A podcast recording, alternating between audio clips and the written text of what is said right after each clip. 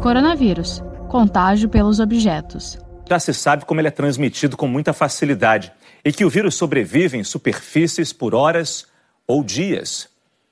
Pesquisadores da Universidade do Estado americano de Nebraska observaram 13 pacientes infectados e isolados em quartos com banheiros individuais e comprovaram a capacidade de contágio a partir dos objetos. Veja o que eles descobriram. A presença do vírus foi detectada em 65% das amostras colhidas em controles remotos. Em computadores pessoais, tablets, óculos de leitura, o vírus estava presente em 81% das amostras colhidas. Em telefones celulares, percentual de contaminação foi ainda mais alto, 83%, 75% das mesas de cabeceira e 81% das bordas das janelas do quarto estavam contaminadas pelo novo coronavírus. E nos banheiros, 81% das amostras colhidas foram positivas. Doutora Fabiane, é exagero a gente se preocupar com isso? Quer dizer, a pergunta na verdade é: o vírus que está ali naquele controle remoto, por exemplo, ele tem poder de infectar uma pessoa?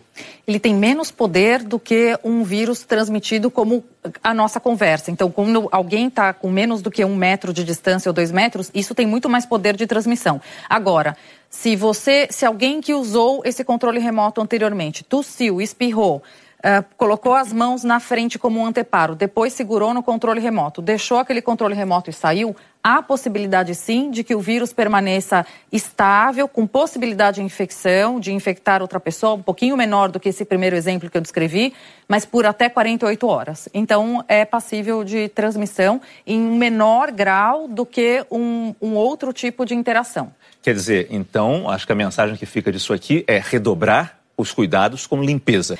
Um ponto interessante também, que a gente, para não criar tanta neurose em relação a isso, é que quando eu tenho algum fômite, ou seja, algum objeto, uhum. o vírus não pula daquele objeto para minha face, nem para os meus olhos, nem para minha garganta. É a minha mão que leva.